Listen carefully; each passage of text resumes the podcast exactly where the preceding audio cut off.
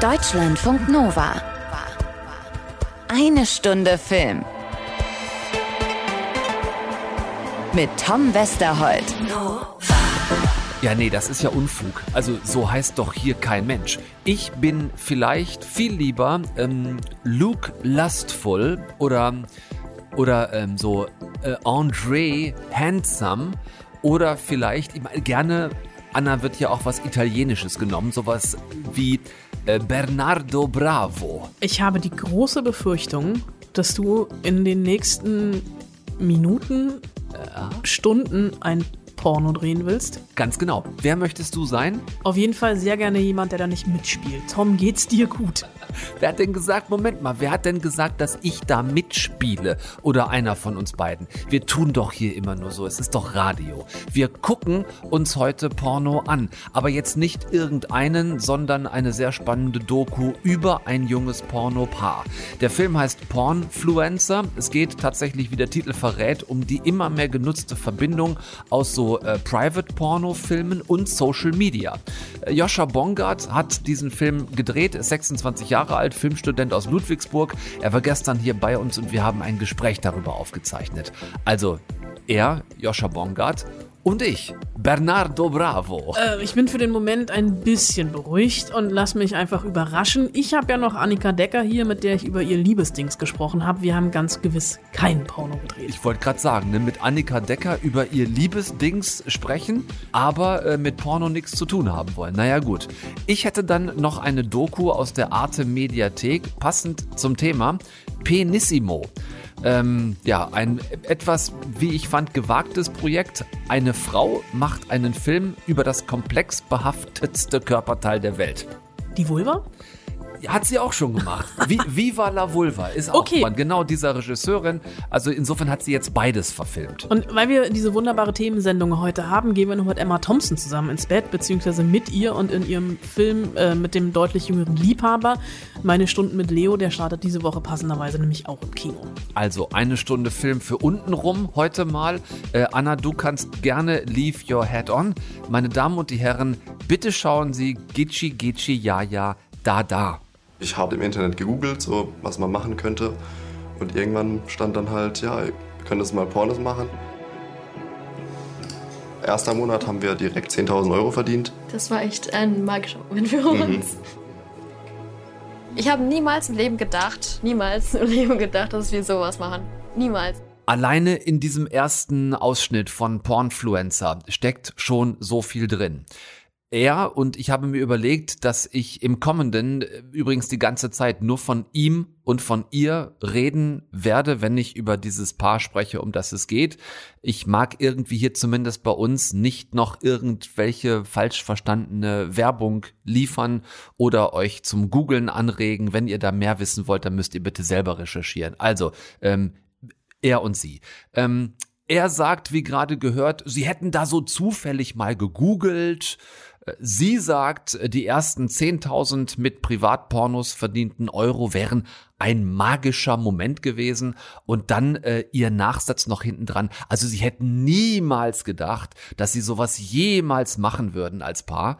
Der Film, den wir darüber sehen, zeigt uns, von all dem stimmt quasi nichts. Also ich komme nicht ganz hinterher. Der Reihe nach, bitte. Pornfluencer ist eine Doku über ein echtes junges Pornopaar. Die filmen sich beim Sex, stellen die Videos online und verkaufen sie. Was hat jetzt Filmemacher Joscha Bongard mit denen gemacht? Also der hat die beiden erstmal im Netz kontaktiert, weil ihm bei der Recherche zum Thema aufgefallen ist, dass vor allem junge, so Couple-Porn-Paare, auch das musste ich neu lernen, dass das ein eigenes Genre ist, dass die ähm, halt immer mehr so auf Natürlichkeit und das nette Paar von nebenan setzen, weil du das Image einfach super parallel vermarkten kannst. Du gehst einfach auf TikTok oder auf Instagram und inszenierst dich da ganz zielgruppenaffin, so als äh, junges, äh, sexuell aufgeschlossenes Paar, das auf diesen Plattformen dort natürlich dann kaum nackte Haut zeigt. Ne? Also hier wird nur angedeutet, es wird äh, gelockt mit eindeutigen Posen,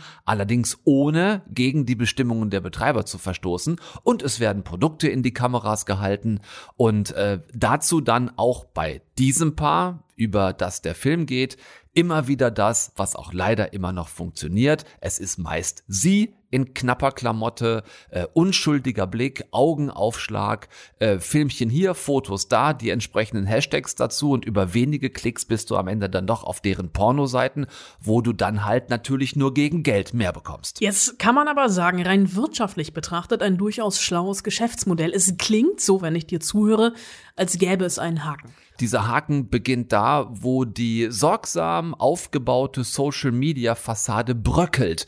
Und das tut sie halt immer dann, wenn du jemanden in dein eh schon brüchiges Haus reinlässt. Metaphorisch, aber hier auch in der Tat. Denn diese beiden jungen Darsteller, Darstellerinnen, beide mittlerweile Anfang 20, haben Filmemacher Joscha Bongard äh, in ihr auf Zypern angemietetes Haus. Das ist auch so ein, so ein absurdes Ding. Die haben da so ein Haus auf Zypern halt wegen Steuervorteilen irgendwie. Das sieht aber überhaupt nicht aus, als würde da jemand drin wohnen. Da hausen die halt zu zweit mit irgendwelchen Katzen und es gibt halt so zwei, drei Zimmer, die mit Kameras ausgestattet sind, wo sie dann ihre Filme halt drehen.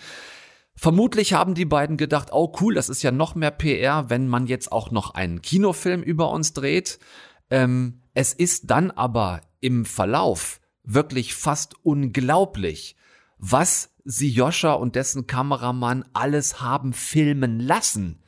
Offenbar völlig bereitwillig, zum Beispiel auch sogenannte Affirmationstechniken. Man schreibt sich einfach selber dein Mindset auf ein Papier und du lässt jeden Tag in den Spiegel hauen. Es funktioniert wirklich. Ich bin die Beste im Bett. Ich bin der geilste Mann der Welt. Alles, was ich anfasse, wird erfolgreich. Und dann kannst du dir quasi alles einreden und irgendwann glaubst du es. Ich mag hier nix spoilern, nur so viel. Es ist einfach maximal selbstentlarvend, was da Szene für Szene passiert, welche Dinge sie sich zum Beispiel selbst vorm Spiegel sagt und welche Dinge er sich vorm Spiegel sagt.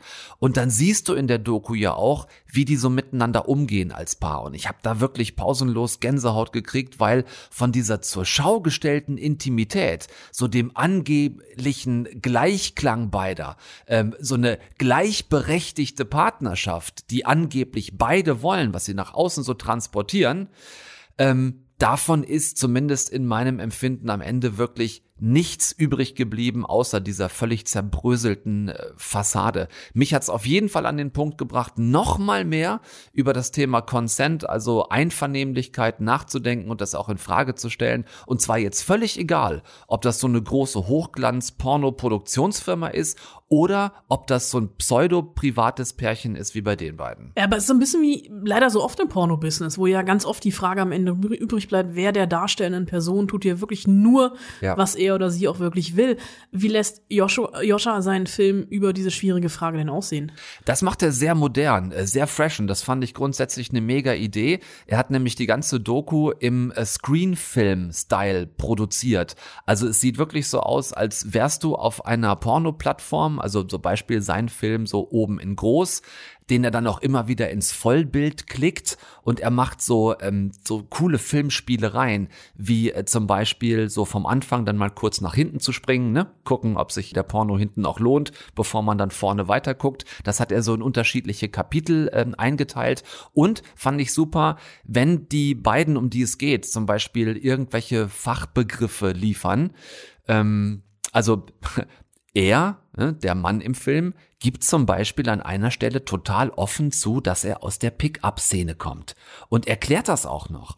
Und sie hockt so daneben und findet's völlig okay, dass er das halt irgendwie so macht. Und, ähm, und das sind dann so Momente, da geht Joscha in seinem Film auf Pause, raus aus dem Vollbildmodus und klickt unten drunter eine andere Kachel groß. Das sind dann die Expertin und der Experte, die er befragt hat. Ähm, die erklären dann Begriffe oder er macht es auch teilweise ähm, so anhand von YouTube-Videos. Also tolle Montage zum einen, ähm, inhaltlichen Film, der mich wirklich sehr gepackt hat, über den ich mehr wissen wollte diese beiden darstellenden Personen des Films, also die diese Privatpornos drehen, die geben wohl leider grundsätzlich keine Interviews, so hieß es zumindest vom Verleih äh, von Salzgeber. Nach dem, was ich gesehen habe, kann ich mir sehr gut vorstellen, warum die das nicht machen. Und äh, deshalb habe ich gestern sehr gerne mit Joscha über seinen Film gesprochen. Joscha Bongard, schön, dass du da bist. Ich grüße dich. Grüß dich, Tom. Danke fürs Einladen. Sehr gerne. Ich habe eben in der Filmbesprechung schon gesagt, was für ein wahnsinnig spannender Film über was für ein wahnsinnig schreckliches Pärchen. Ich habe einiges zu verdauen gehabt und bin froh, dass wir drüber reden können. vielleicht fangen wir wirklich auch ganz vorne an. Wenn ich jetzt auf egal welche dieser Porno-Plattformen gehe und da nur so Suchbegriffe eingebe wie äh, Private Porn oder Private Couple oder was auch immer, dann kriege ich da irrsinnig viele rausgespuckt. Wie hast du genau diese beiden gefunden? Da muss man natürlich erstmal auch auf die Genese des Films eingehen. Also der Film ist mein Drittjahresfilm an der Filmakademie Baden-Württemberg und äh, ich war im im Halbjahr davor in Paris und habe dort einen Kurzfilm gedreht und kam zurück und äh, hatte die Möglichkeit, noch einen Film zu machen und habe drei Paare mir rausgepickt, die immer wieder mir bei Pornhub angezeigt wurden. Ähm, und das war das deutsche Paar quasi und äh, lebte zu der Zeit, dachte ich, in Freiburg. Und das war dann so die Kontaktmöglichkeit. Äh, und das waren auch tatsächlich die beiden, die sich zurückgemeldet haben. Hm. Dann seid ihr dahin in dieses Haus, das die dort bewohnen, das meinem Gefühl nach sehr steril ist, das ist mehr ein Arbeitshaus mhm. als ein Wohnhaus, weil sie sich dort auch filmen beim Sex, dort auch die Filme dann hinterher schneiden und das von dort ins Netz stellen. Wie war dein, euer erster Eindruck, als ihr da mit dem Team angerückt seid? Tatsächlich erstmal ist es ein, ein, großes Haus und es sind Katzen drin, deswegen riecht es dort auch nach Katzen. Das äh, sieht man natürlich in dem Film nicht. Äh, und ja, es ist natürlich einfach sehr zweckmäßig, würde ich sagen. Und äh, es sieht so aus, als wäre jemand, als wären Internetnomaden nach Zypern gezogen und hätten dort ein Apartment bezogen. Hattet ihr von vornherein die Idee, die Absicht, auch mal dabei zu sein mit eurem Doku-Filmteam, während sich die beiden beim Sex filmen oder hat sich das ergeben? Nee, das war von Anfang an natürlich ein Punkt, weil uns ist ja auch in der ähm, im Grundsatz darum ging, Porno zu entstigmatisieren. Mhm oder ähm, ja, Porno positiv auf dieses Thema zu blicken.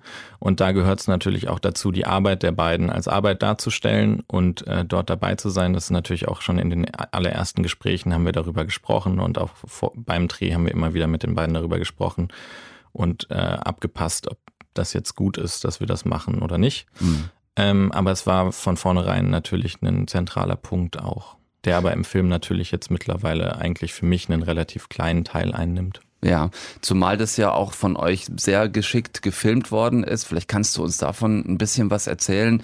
Ähm, die Kameraperspektiven sind natürlich immer so gewählt von euch, dass beispielsweise deren eigene aufgebaute Kameras wichtige Körperteile äh, verdecken ich denke, ihr habt sowas auch noch nicht so wahnsinnig oft vorher gemacht. Nee, tatsächlich, der Kameramann äh, Jakob Sinsel und ich haben davor einmal einen Kurzfilm gedreht, da hatten wir auch eine Sexszene drin, aber natürlich eine inszenierte Sexszene. Das war auch schon eine sehr spannende Herausforderung. Ähm, und dieser Dreh an sich, da haben wir davor viel darüber gesprochen, was interessiert uns. Und das sind natürlich genau die Dinge, die man als zuschauende Person bei Pornos nicht sieht. Also die Pausen, ähm, der Mann ganz häufig auch. Ne? Also der Mann wird ja häufig rausgehalten aus POV-Porn ähm, und es wird sehr auf die Frau gelenkt. Äh, und ja, einfach Jakob äh, hat sich vor dem äh, Drehen das Ziel gesetzt, er will sehen, was die Hände machen. Mhm. Und äh, darauf haben wir so ein bisschen fokussiert und wir hatten auch deutlich expliziteres Material noch, haben uns dann aber im Schnitt dazu entschieden, weil sich das richtiger angefühlt hat in dem ganzen Zusammenhang des Films, relativ subtil und trotzdem aber nicht komplett ähm, verdeckend zu schneiden. Ja, ich finde, es ist ein ganz guter Mix, weil man merkt, ihr wolltet da nichts aussparen, absichtlich, ähm, wolltet aber auch nicht den Pornodreh vom Pornodreh draus machen. Genau, also ich glaube, ähm, das ist tatsächlich auch ganz interessant. Wir haben ja eine, keine Jugendfreigabe bekommen von der FSK. Äh, und in der Begründung, die eine ganz tolle Rezension auch auf den Film ist und äh, die ich sehr begrüße, ähm, steht allerdings auch drinne, ähm, dass es nicht darum ging, wegen der Sexszenen dies zu machen, sondern aus der Verbindung zwischen der Beziehungsdynamik und den Sexszenen und dass das für 16-Jährige problematisch sein könnte. Ganz wichtiger Punkt, über den wir unbedingt heute auch noch reden wollen. Ich würde nur gerne das technische Setting eures Drehs noch komplett machen mhm. äh, und noch vorher mit dir über die Montage des Films reden, so wie du den ganzen Look gewählt hast, der ja auch sehr ähm, Porno-Website-esque ist. Ne? Also du hast immer mal wieder kleine Kacheln, die du großklickst ja. auf Vollbild. Ähm, wir haben dieses, habe ich eben auch schon erzählt in der Rezension, dieses Springen teilweise. Ne? Also den Film anfangen, dann springst du in deinem eigenen ja. Film nach hinten und nimmst ein Segment von da, um von dort dann wieder nach vorne zurückzuspringen. Werdet ihr da ähm, an der Filmhochschule mittlerweile unterstützt? Kriegt das Support, sich so neue Darstellungsformen zu überlegen? Oder hast du da immer noch eine hochgezogene Augenbraue so nach dem Motto, also nach Dokumentationsfilm sieht es aber nicht aus hier. Nee, definitiv. Ähm, also wir hatten große Unterstützung von der Filmhochschule und äh, also von der Filmakademie einfach eine extrem große Offenheit dafür. Und äh, das dritte Jahr ist auch genau dafür da, dass man experimentiert. Und ich hatte sogar theoretisch eigentlich ein Seminar zu Desktop Documentaries, musste dann allerdings auf diesen Dreh und wusste dann tatsächlich gar nicht, dass es dieses Genre gibt und dachte, ich hätte mir was einfallen lassen. Ist natürlich dann meistens nicht so, sondern äh, Kevin B. Lee heißt äh, der Pionier bei Desktop Documentaries, hat da schon ganz großartige kurze und längere Filme mitgemacht. Also mal hat der Joscha mal kurz das Rad neu erfunden. ja, genau, eben nicht. genau, eben nicht, verdammt. Okay, dann lass uns bitte sehr gerne inhaltlich werden, weil da habe ich sehr viele Fragen zu sehr deinem gerne. Erleben mit diesem Paar. Ihr habt die jetzt gefunden im Netz und fandet die interessant vielleicht zu beleuchten. Dann kommt ihr das erste Mal dann nach Zypern und lernt die kennen.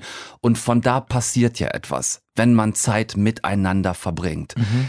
Ich würde dir gerne unterstellen wollen, dass das, was sich in diesem Film entschält, sowohl aus ihm als auch aus ihr, etwas ist, was du ja vorher so nicht erahnen kannst.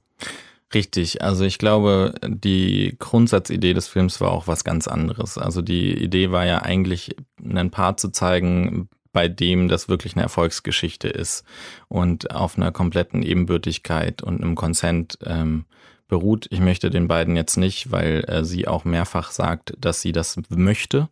Möchte ich ihr auch nicht unterstellen, dass das anders ist, weil es da auch ganz wichtig ist, den Menschen zuzuhören und gerade auch den darstellenden Personen. Ähm, und trotzdem ist es natürlich so. Beide volljährig? Beide volljährig, genau. Also natürlich sehr, sehr, sehr jung angefangen. Also sie war gerade 18, er ist äh, drei Jahre älter. Ähm, und trotzdem kann man auch als 18-jährige Person eigenständige Entscheidungen treffen. Ähm, das darf man auch niemandem absprechen.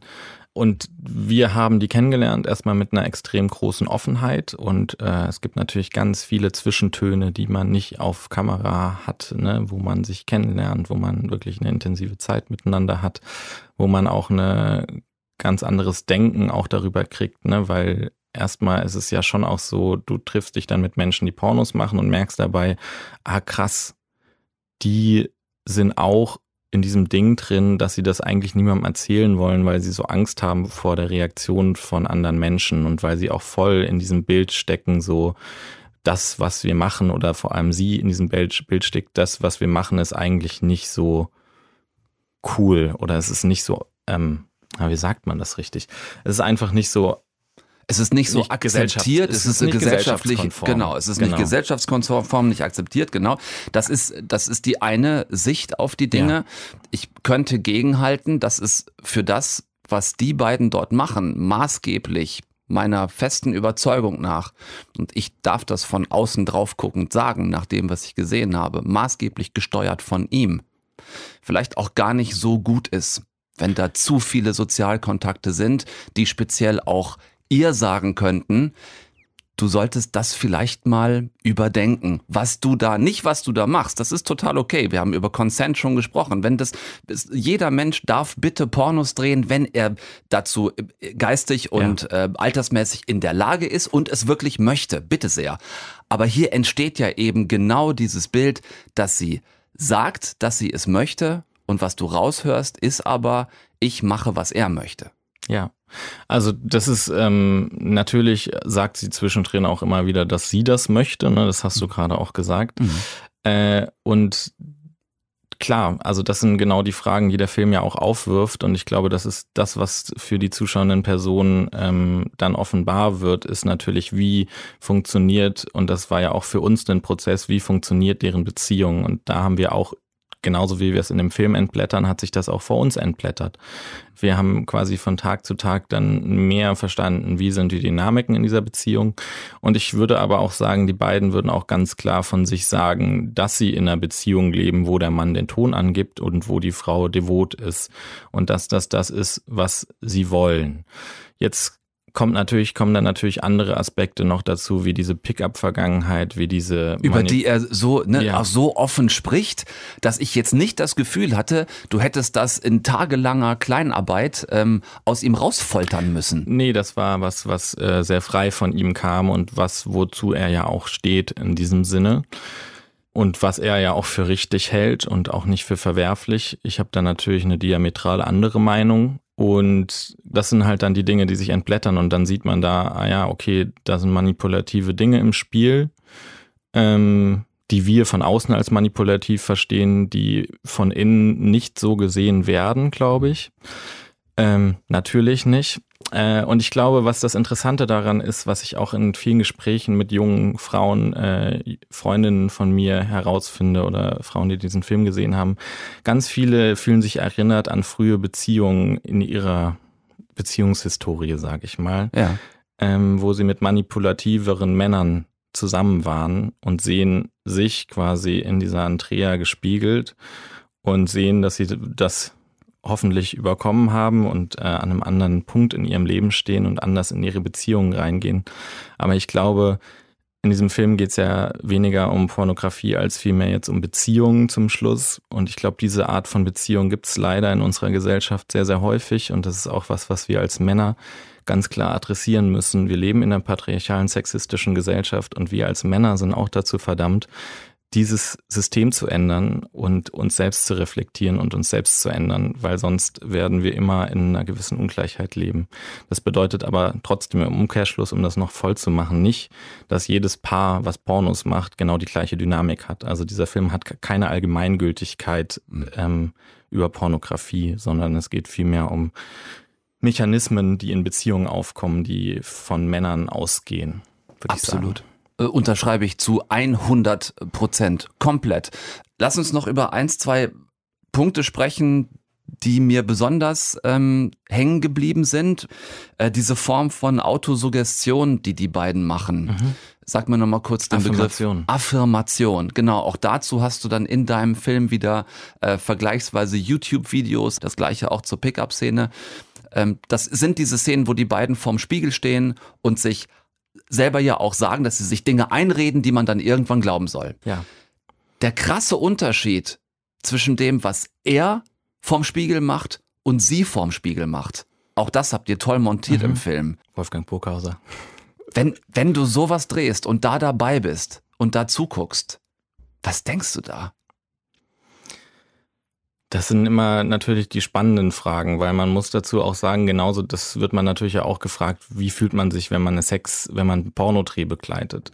Ich glaube, da muss man dann immer noch die Dimensionen dazu halten. Äh, wir waren zu zweit auf Zypern und äh, ich habe die Tonangel gehalten. Das heißt, in dem Moment konzentriert man sich vor allem auf den Ton. Hm. Wenn man dann aber zurückkommt nach Deutschland äh, und ähm, in dieses Material schaut, dann ging uns das natürlich ähnlich und wir dachten, oh krass, das ist äh, einfach, also wenn man es wertfrei sagt, erstmal total interessant, dass Menschen das tun und was das macht.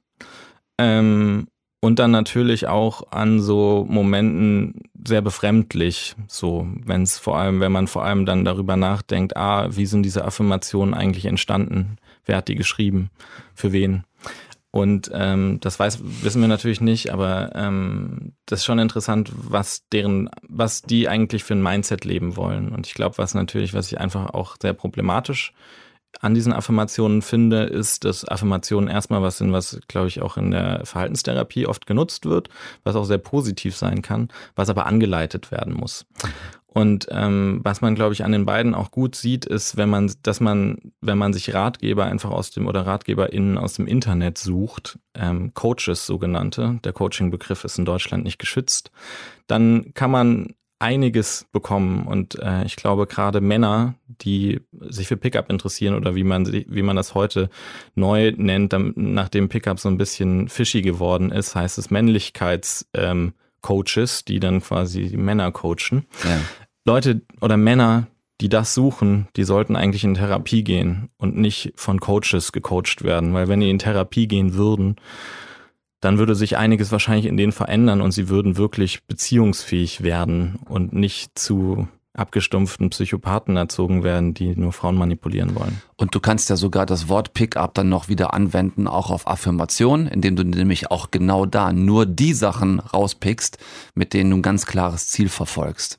Genau, also es ist, ich glaube, was der Film halt auch eindeutig macht, ist, dass die beiden einfach ein sehr materialistisches Ziel haben und es wird ähm, viel über Geld geredet. Es wird viel über Geld geredet ähm, und da kann man natürlich auch einmal erstmal kritisch sagen, ah, interessant, das sind zwei junge Menschen, die vielleicht auch aus einem Background kommen, die, wo nicht so viel Geld da war, die Teilhabe wollen. Und äh, da reden wir wieder über Klassismus, also über Menschen, die eigentlich auch am Leben teilnehmen wollen, die auch reich sein wollen, die sich Dinge leisten wollen und darin halt dann in Pornos denken, sie können damit viel Geld verdienen und können teilhaben am Leben.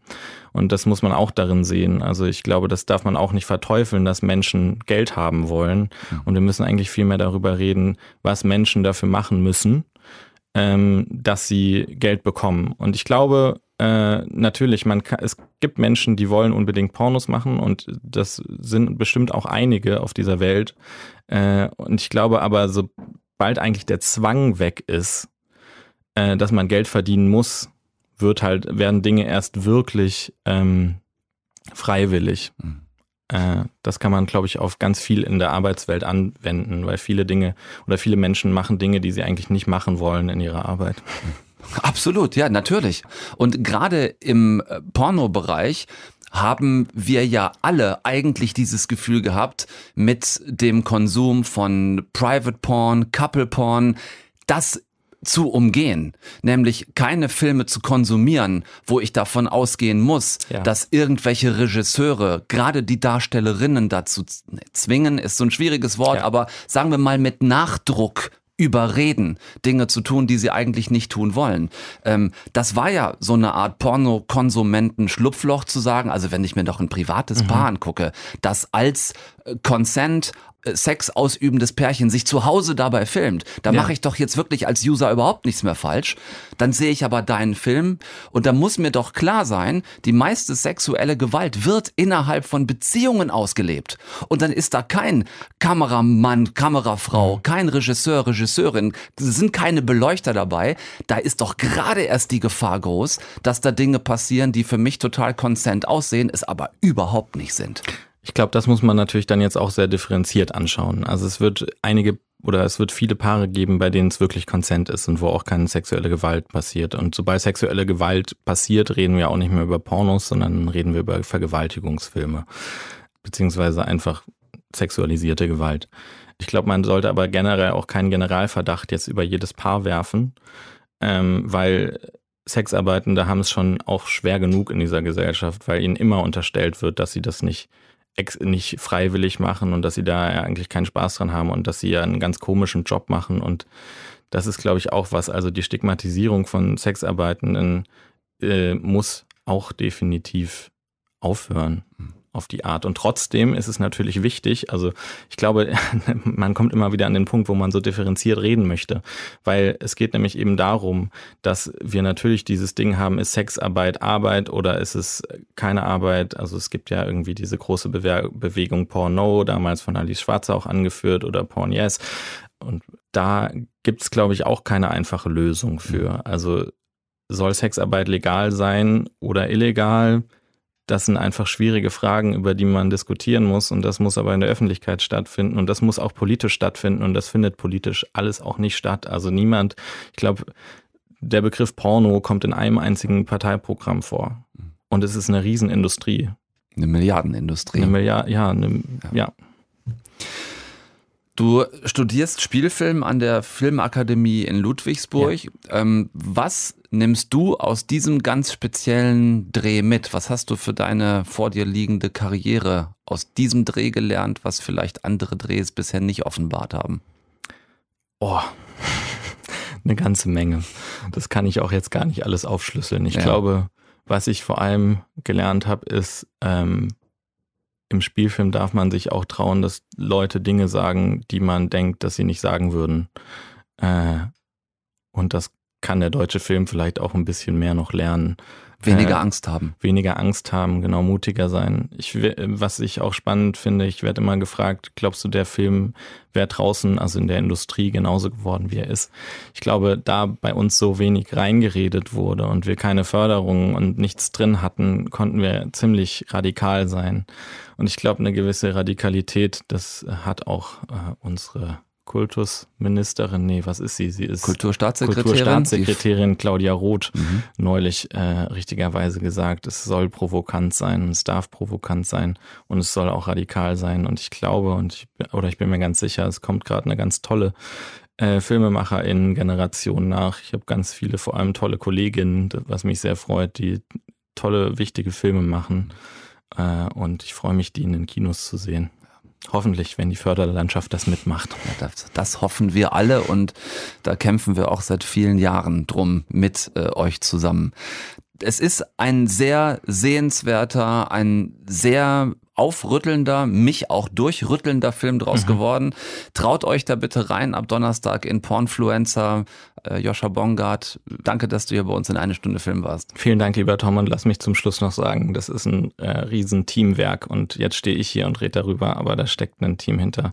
Ich habe äh, Wolfgang Burkhauser, Jakob Sinsel schon erwähnt, Louis Wick hat das produziert, Johann Mais äh, Sounddesign gemacht. Und ähm, das ist äh, Jonas Vogler an der Musik ist ganz wichtig, weil das habe ich nicht alleine gemacht, sondern es sind ganz viele Menschen. Deutschlandfunk Nova.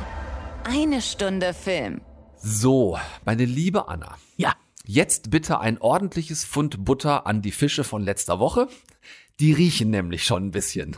Ach, Quatsch, der ist ja noch total frisch, der Fisch. Der lag im Kühlschrank eine Woche hier bei uns im Büro. Was war da bitte los mit Annika Decker und ihrem Liebesdings? Nachdem du ja äh, dich mit ihrem Hauptdarsteller Elias Mbarek schon durch ein gekonntes Kulinarikgespräch aus der Affäre gezogen hast. Ja, das hätte ich bei Annika Decker eigentlich auch gerne gemacht, aber ging ja nicht. Ich wollte ja wirklich mit ihr über den Film reden, habe ich auch getan, hören wir gleich. Ähm, ich möchte an dieser Stelle noch sagen, der Film, in den Film hat Konstantin, der Verleih und und ich glaube auch alle Beteiligten ja sehr Großes gehofft, dass das irgendwie auf Platz eins, äh, Platz eins vielleicht nicht, wenn Love, Thor and Thunder auch anläuft. Nee, Thor, Love and Thunder, so rum.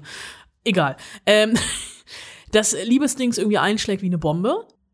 Kleiner Spoiler hat er nicht. Äh, die haben, ich glaube, Platz sechs der Kinocharts, äh, was für einen deutschen Film okay ist aber nicht für einen deutschen Film mit dem Zugpferd Elias Einbarek in der Hauptrolle und vor allem auch der PR- und Marketingkampagne, die da gelaufen ist im Hintergrund. Äh, ich würde das vielleicht noch nicht hundertprozentig als Flop abtun, aber wunderschön von Caroline Herfurth hat am ersten Wochenende definitiv mehr gemacht. Die dümpeln, glaube ich, gerade so bei irgendwas zwischen 65 und 75.000 Zuschauern rum. Mhm. Äh, ist der schwächste Start eines Elias Mbarek-Films aller Zeiten, wenn man Whole Train rausnimmt, weil das war ja sein Debüt. Erfolg ist anders. Darüber habe ich mit Annika Decker noch nicht gesprochen, aber ich habe ja meine Probleme mit dem Film, äh, habe ich letzte Woche, glaube ich, ausgiebig drüber geredet. Hast du? Wollte sie jetzt aber nicht direkt damit richtig konfrontieren. Also ich habe versucht, sowieso ein bisschen meine Fragen in meine Kritik in Watte zu packen und wollte natürlich von ihr erstmal wissen, wie die Ausgangssituation war. Die erste Idee, äh, äh ich weiß nicht, ich habe mit meinem Bruder telefoniert und habe gesagt, ich habe hier einerseits diesen Typen, der alles hat, diesen leicht depressiven Filmstar. Ähm, und irgendwie wäre das doch ganz toll für Elias. Ähm, das sagen wir ihm aber noch nicht, weil dann äh, steigert sich doch die Spannung, wenn man, wenn man was vorzu, vorzulegen hat. Und auf der anderen Seite habe ich diese feministische Figur im Kopf, diese, diese bockige, sperrige, sehr kluge, sehr lustige, schlagfertige Frau. Und die beiden würde ich gerne zusammenbringen und äh, äh wäre das nicht irgendwie eine coole Idee? Und, und dann habe ich noch irgendwie den großen Wunsch gehabt, äh, Stand-up-Comedy zu schreiben und ähm, habe das so ein bisschen ausgetestet. Ähm, habe äh, einen Stand-up geschrieben über den Geschlechtsverkehrsführerschein, also was man eigentlich alles wissen müsste, um erstmal Sex haben zu dürfen. Und so fügte sich diese, diese Geschichte zusammen. Und was auch noch passiert ist vor der ersten Idee war, ich äh, ich habe den Fernseher angemacht und, äh, äh, und da saß äh, tatsächlich im Deutschen Bundestag die AfD. Und das hat mich äh, umgehauen. Das hat mich äh, äh, nachhaltig traumatisiert. Und dann ähm, habe ich alle Kräfte mobilisiert und habe gedacht, nix da, Leute.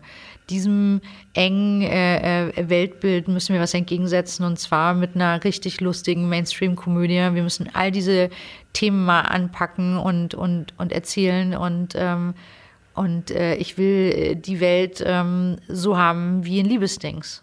Und bunt und divers und wild und unterschiedlich und eben nicht äh, äh misogyn und äh, homofeindlich, queerfeindlich. Das, das passt für mich alles nicht in eine schöne Welt hinein. Wie bist du diesen Balanceakt angegangen? Also äh, auf der einen Seite das Mainstream-Kino nicht zu über, also beziehungsweise nicht das Mainstream-Kino, sondern die Mainstream-Kino-Zuschauenden nicht zu überfordern mit diesen Welten, aber auf der anderen Seite trotzdem versuchen, diese Gesellschaftskritik da reinzupacken.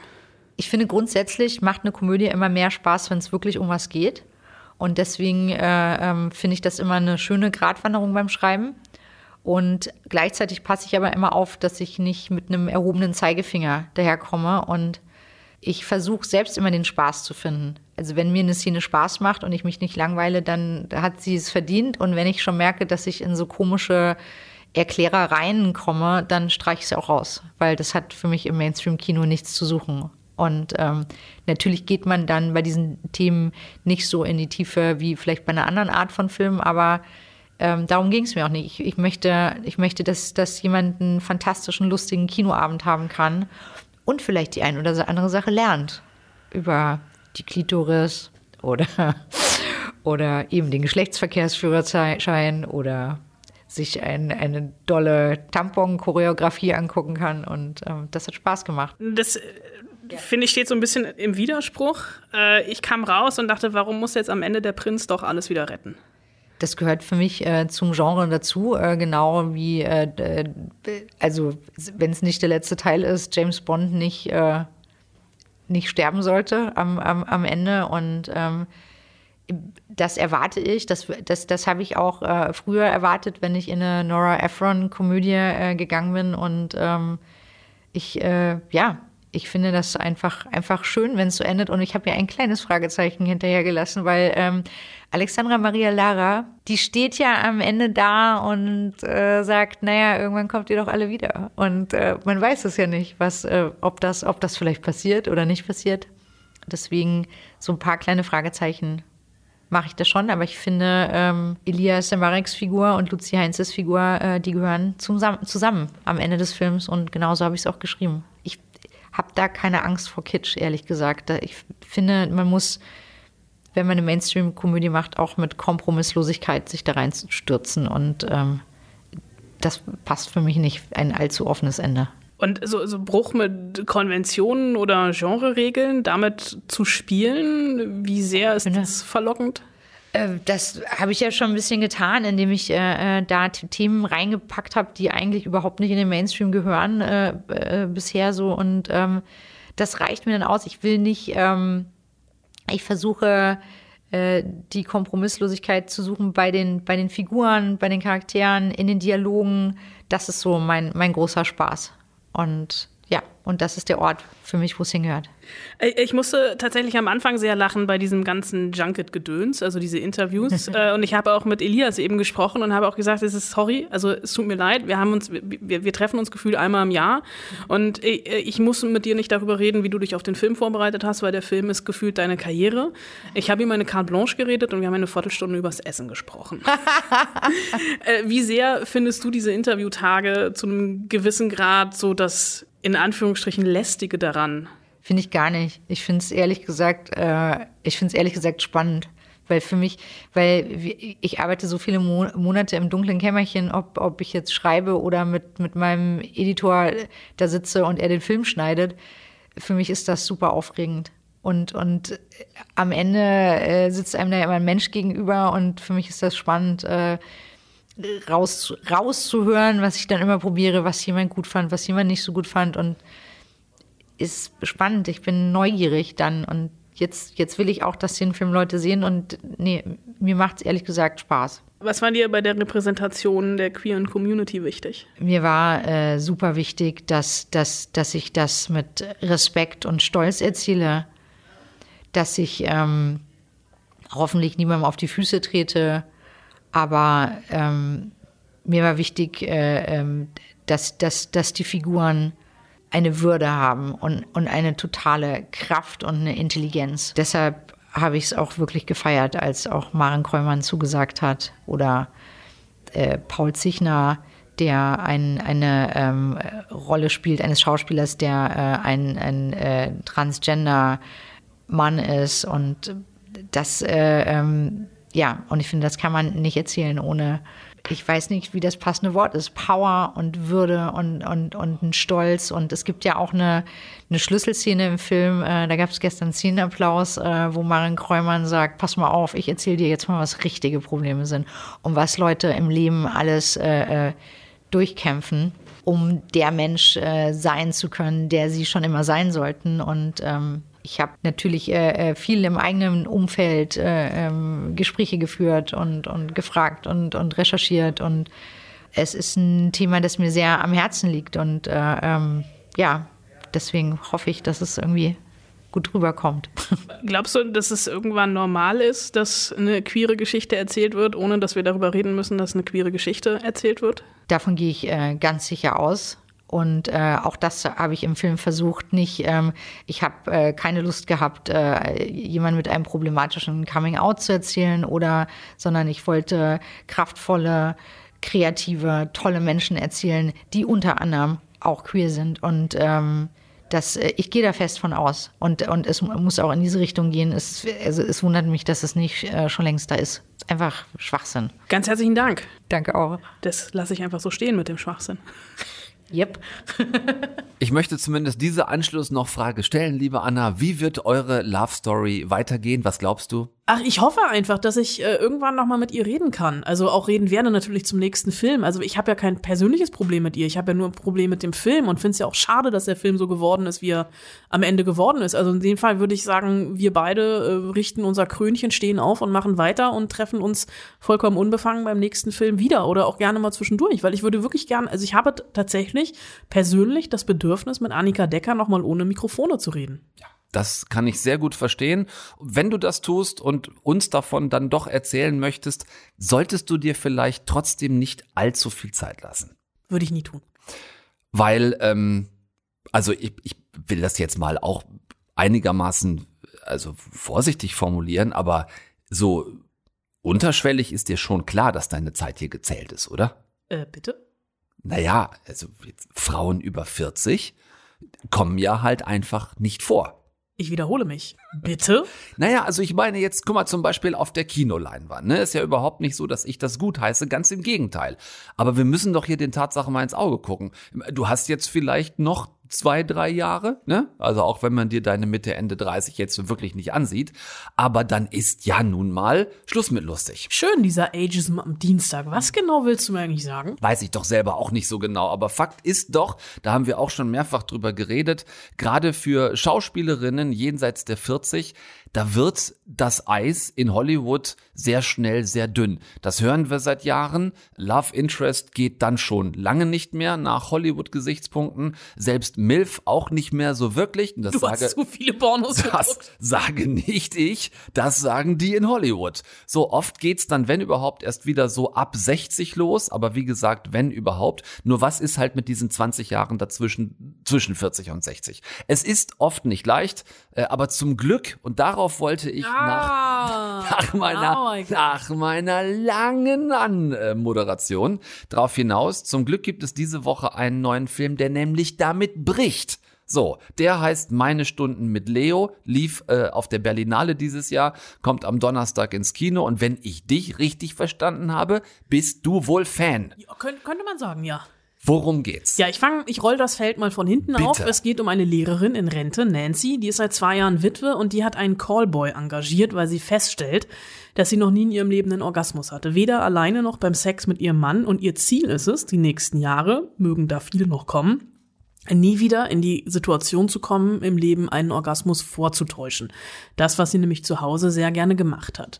Für Leo, den Sexarbeiter, hat sie deswegen eine Liste angefertigt. Oralsex, bei ihm, bei ihr, 69er Stellung und ein bisschen rumexperimentieren.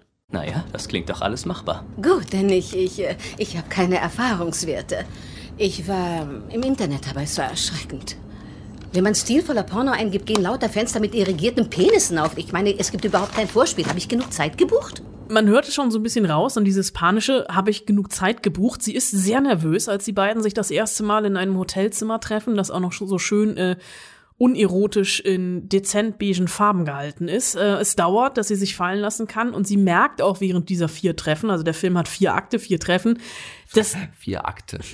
ja, dass es gar nicht um das Abarbeiten dieser Liste geht und gehen kann, sondern dass es eigentlich um sie selbst und ihr Verhältnis zu ihrem eigenen Körper geht. Ich habe dir ja schon gesagt, dass ich in die Pressevorführung der Berlinale nicht gehen konnte, weil die mit irgendeinem anderen auch tollen Termin kollidiert ist. Ich glaube, es war das Interview mit Meltem Kaptan zu ähm, Rabie Kurnas gegen George W. Bush. Auf jeden Fall konnte ich nicht rein, habe das sehr bedauert, weil in der Hauptrolle ist Oscar-Preisträgerin Emma Thompson und also mein Verhältnis zu Emma Thompson ist so, dass es mir fast egal ist, ob sie mit Leo im Bett ist oder an einem Tisch sitzt und aus dem Telefonbuch vorliest.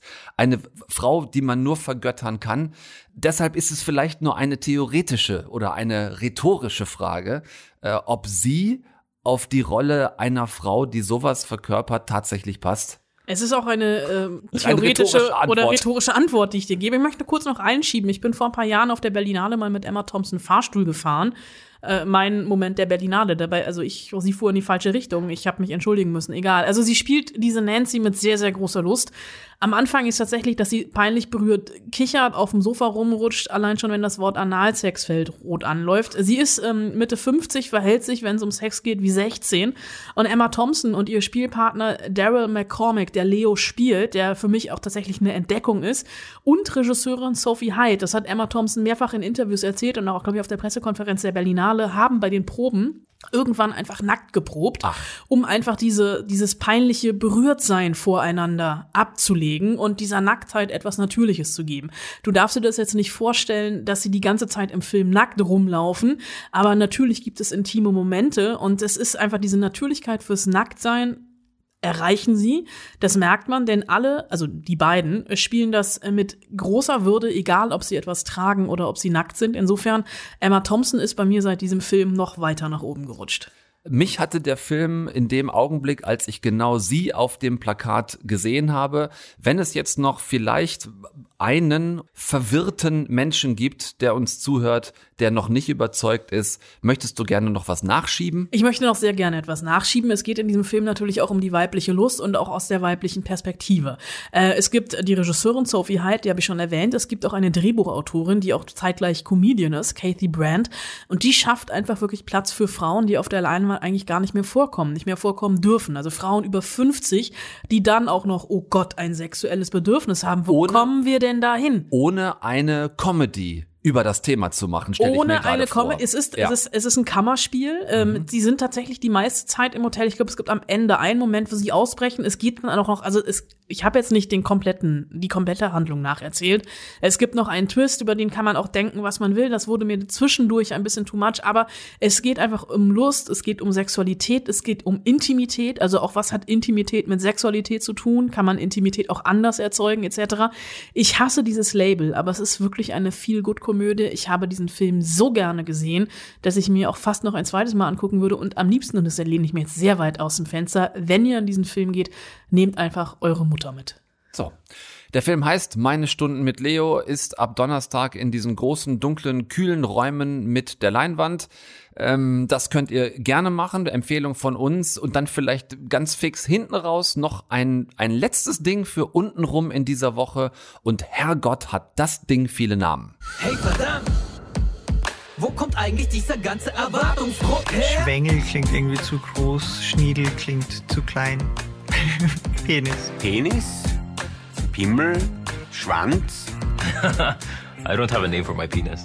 Beidel, Briegel, Gurken, Hammer, Schwanz. I call my penis the Rising Dragon.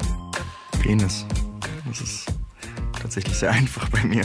Es ist Gabi Schweigers jüngster Film. Ich glaube, er ist von 2020, der jetzt gerade frisch und noch bis Ende September in der Arte Mediathek ist und der Penissimo heißt.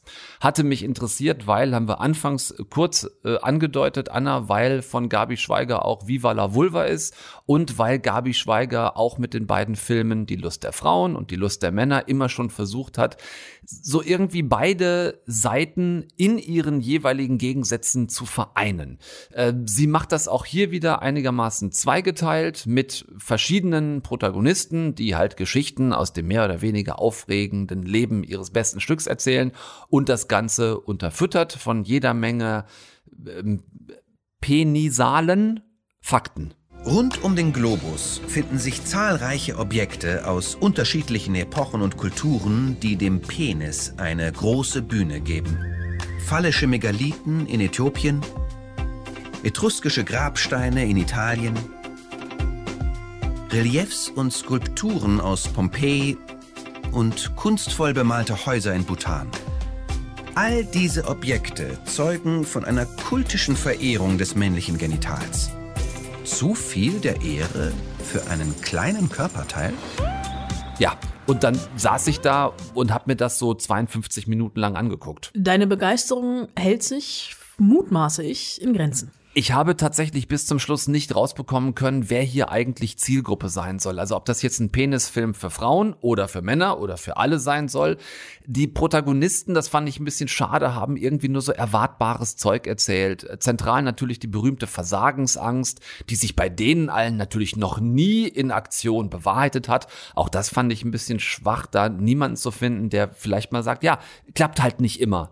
Nicht völlig unspannend, aber auch auf der anderen Seite nichts dabei, wovon ich ich jetzt noch nie was gehört hätte. Ich habe hinterher gedacht, vielleicht wäre es grundsätzlich mal ganz schön, einen Film über Intimbereiche zu machen, völlig egal ob männlicher oder weiblicher Intimbereich und sich gleich von vornherein mal von allen gängigen Klischees zu verabschieden, weil die sieht man irgendwie doch immer wieder. Das fände ich mal ganz gut. Findet's gerne für euch selber raus ähm, in der Arte Mediathek. Es ist ja nur eine knappe Stunde, Penissimo, und heute hat's in diese eine Stunde Film einfach mal reingepasst und deshalb wollte ich ihn einfach noch erwähnen. Dann habe ich auch noch was. Es scheint die Arte Mediathek hat Themenwoche. In der Arte Mediathek ist auch äh, aktuell Magic Mike 1 drin. Also wer sich den Penissen mal von der anderen Richtung her nähern möchte, in der ersten aus, aus Richtung der Bauchmuskeln. In der aus Richtung der Bauchmuskeln in der ersten Szene schon steht Matthew McConaughey in Lederhose auf der Bühne eines Stripclubs. Und, und Cowboyhut, glaube ich. Und Cowboyhut und er hat sonst nichts weiter an, reibt sich das Gemächt und äh, es gibt viele Frauen, die äh, schreien. Äh, Magic Mike 1 ist in der Arte, Arte Mediathek, Magic Mike 2 gibt es wahrscheinlich irgendwo anders und Magic Mike 3, glaube ich, ist gerade in der Mache. Dafür trainiert Channing Tatum gerade wieder seine Bauchmuskeln. Alle Oder seinen Penis, das weiß ich nicht. Vielleicht beides, um dann wieder bei den entsprechenden Presseterminen zu erzählen, dass das alles wirklich keinen Spaß macht und dass er Burger und Bier wahnsinnig vermisst, so wie er es zumindest nach den ersten beiden Filmen gerne erzählt hat. Wie kommen wir aus der Nummer nächste Woche wieder raus, Anna? Wie können wir das ein bisschen entschärfen? Ich sage einfach Ryan Gosling. Ryan Gosling, genau. Der hat wirklich mit Sexappeal gar nichts nee. zu tun. Anna, du bringst ihn mit.